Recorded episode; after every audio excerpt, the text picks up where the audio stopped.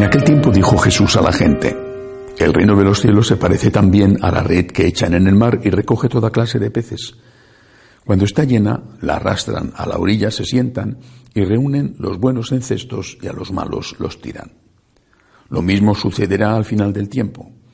Saldrán los ángeles, separarán a los malos de los buenos y los echarán al horno encendido. Allí será el llanto y el rechinar de dientes. ¿Entendéis bien todo esto? Ellos le contestaron, sí. Él les dijo, ya veis, un letrado que entiende del reino de los cielos es como un padre de familia que va sacando del arca lo nuevo y lo antiguo. Cuando Jesús acabó estas parábolas, partió de allí. Palabra del Señor. Hoy la Iglesia recuerda la memoria de un santo que quizá no es tan popular en general, aunque hay sitios en que sí que lo es mucho, como otros santos. Me refiero a San Alfonso María de Ligorio. Él es el patrono, entre otros patronados, de los teólogos, de especialistas en teología moral, lo cual es especialmente importante en un contexto como este, en que la familia está siendo tan atacada incluso desde dentro de la Iglesia, y por eso hay que revitalizar los estudios de teología moral para explicar el por qué estamos, por ejemplo, en defensa de la vida o en defensa de la unión del matrimonio como un hombre y una mujer, etc.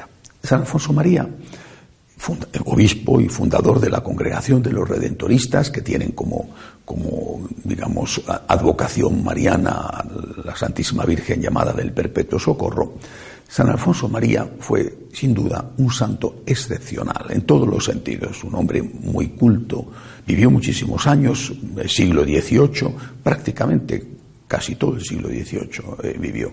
Nació a finales del XVII y murió a finales del XVIII, en el reino de Nápoles, eh, en el sur de Italia. Eh, San Alfonso desarrolla eh, sus estudios teológicos y de espiritualidad. Ah, por cierto, es un, gran amante de la Virgen María. Eh, de él son, de él es el libro Las Glorias de María, por ejemplo, tan, tan difundido y que tanto bien ha hecho. él, él, digo, desarrolla su, su pensamiento sobre la teología moral en un contexto complicado seguramente nunca ha habido contextos fáciles en la historia de la Iglesia. En ese momento había dos grandes principios, por decirlo así. Uno, el rigorismo, el rigorismo que sin ser herético, eh, como lo fue, por ejemplo, el jansenismo, eh, un rigorismo eh, exagerado que metía el miedo en el cuerpo a la gente, que siempre estaba todo el mundo pendiente del infierno y que a la más mínima te condenabas que tenías que vivir en medio de grandes penitencias y, sacrificios, que, no había lugar prácticamente para la misericordia de Dios.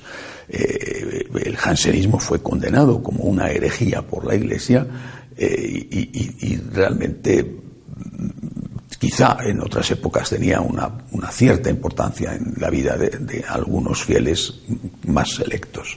Pero en el extremo contrario había surgido una teología que era una teología eh, no solamente equivocada, sino muy, muy venenosa. Era lo que se llamaba el probabilismo. Esto hoy nos suena algo antiguo, es de una enorme actualidad, con otros nombres, pero es exactamente lo mismo. El probabilismo, defendido eh, por, mm, sobre todo por teólogos jesuitas, aunque no todos los jesuitas eran probabilistas, ni todos los probabilistas eran jesuitas, pero la mayoría eran teólogos jesuitas, seguramente con buena intención, porque la intención la conoce solo Dios. Eh, el probabilismo decía que bastaba con que una opinión en teología moral fuera probable, fuera posible, bastaba de hecho casi con que fuera defendida por un teólogo para que uno pudiera elegir esa, eh, esa opción. Pongamos ejemplos. Eh, naturalmente la situación de la época, hablo del siglo XVIII, no era la misma que la de hoy. Pero pongamos ejemplos de hoy para entendernos, veremos con más claridad. Eh, una opinión de hoy sobre la licitud de los actos homosexuales, por ejemplo. Bastaba con que un teólogo dijera que los actos homosexuales eran lícitos, porque había que tener en cuenta, por ejemplo, las circunstancias de la persona o por lo que fuera, para que ya se pudiera decir que la persona que tenía dudas se acogía a eso porque había un teólogo que decía que eso era así, el aborto. Bastaba con que una persona dijera, eh, bastaría que una persona dijera que el aborto en determinadas circunstancias es aceptable para que ya pudiera decir, ahí es que como hay uno que lo dice, eh, eh, y así podemos poner otras normas. eh, la eutanasia, por ejemplo, ah, bueno, pues es que está sufriendo mucho, entonces tiene derecho a pedir la muerte, lo que se llama ahora el suicidio asistido. Bastaba con que un teólogo dijera, bueno, es que en función de las circunstancias, vale, para que ya pudiéramos decir que, que uno se adhería a esa porque hay una posibilidad, aunque el 99% de los de los teólogos estén en contra, con que uno solo, y uno solo es muy fácil de conseguir, con que uno publique un artículo, ya está. Bueno, el probabilismo dio lugar al laxismo, es decir, que cada uno se hacía la conciencia como a él le convenía. repito, siempre hay que considerar la buena fe en la gente, eh, porque el juicio hay que dejárselo a Dios, pero el juicio de las personas a Dios, pero el juicio de lo que hacen las personas es distinto. Eh, eh, eh, se, produjo un gran choque entre el laxismo y el rigorismo jansenista, bueno, o, cercano a los jansenistas. En ese contexto desarrolla su pensamiento San Alfonso María de Legorio. Él lo que va a decir, va a hablar muchísimo de la misericordia de Dios, del amor infinito de Dios, de que no podemos vivir con terror más que con temor. Con temor hay que tener, hay que tener respeto a Dios, ¿verdad? Pero no terror a Dios. Insiste reiteradamente en la misericordia divina. Pero también dice que no podemos caer en el laxismo, que no podemos caer en el relativismo. El concepto de relativismo es posterior. En aquella época se llamaba laxismo. Y para eso él establece la teoría de lo que se llamó equiprobabilismo o bien el probabiliorismo, palabras rarísimas, probabiliorismo, viene del latín probabilior, lo más probable. Cuando tú tengas dudas sobre un comportamiento, dime, vamos a ver, ¿qué es lo más probable? ¿Qué es lo más probable? No qué es probable, porque un teólogo lo ha dicho, ¿qué es lo más probable? Es verdad, dice San Alfonso, que una ley dudosa no obliga moralmente, bueno, una ley dudosa, pero sí una ley clara o una ley suficientemente clara. ¿Cuál es lo más probable? Eh, ¿qué, es lo más probable sobre si la homosexualidad es buena, sobre si el aborto es bueno, sobre si eh, las relaciones fuera del matrimonio son buenas o por el contrario son malas? ¿Qué es lo más probable? Bueno, creo que esa fue la, salida que, puso en marcha eh, San Alfonso para para sacarnos, de, sacar a la Iglesia del atolladero teológico en que estaba en el siglo XVIII. Yo recuerdo mi experiencia personal, estudié con los, con los eh, teología moral, precisamente con los redentoristas, y, tengo una muy buena experiencia y recuerdo de ellos.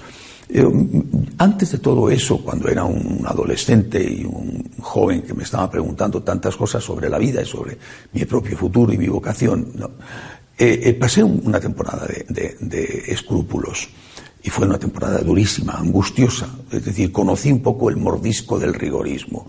Eh, no porque cayera en ello, sino porque tenía los escrúpulos. Y salí de esos escrúpulos y solucioné ese problema simplemente con un pensamiento. A ver, ¿dónde hay más amor? No donde hay más sufrimiento. Porque esa era una teoría que me angustiaba mucho. ¿Dónde hay más sufrimiento? Donde haya más sufrimiento, ahí tienes que estar. Es decir, lo que te cueste más, eso es lo que tienes que hacer. Hombre, pero entonces tengo que clavarme puñales, tengo que cortarme un dedo, tengo que eh, decir, eso es peligroso porque puede llevar a la autodestrucción. O mm, eh, como, no sé, quiero mucho a una persona, pues entonces tengo que alejarme de esa persona porque la quiero mucho. Y así sufro más. Es decir, ensalzar el sufrimiento por el sufrimiento puede llevar a la destrucción. También, lógicamente, tiene una parte positiva, que es el autocontrol, la penitencia. Bueno, yo, yo lo que pensé es, ¿dónde hay más amor? Aparte de que el amor verdadero implica sacrificio, implica generosidad, pero implica también hacer la voluntad de Dios.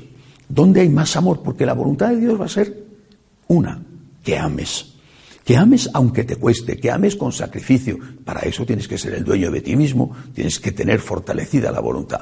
La voluntad de Dios es que ames. ¿Dónde hay más amor? Probablemente, donde haya más amor, habrá también mayor dolor. habrá también mayor renuncia, habrá también mayor generosidad, pero sobre todo habrá, sobre todo habrá más amor. ¿Dónde hay más amor? Esa fue la clave para decidir mi vocación. ¿Dónde hay más amor? Señor, ¿qué tengo que hacer? Es que tengo dudas. ¿Dónde hay más amor? ¿Dónde hay más entrega? ¿Dónde hay más generosidad? Ahí es donde tienes que estar. Así que, en caso de duda, elijamos aquello donde hay más amor, donde hay más generosidad, donde podemos estar más cerca del Señor e imitando más al Señor. Que así sea.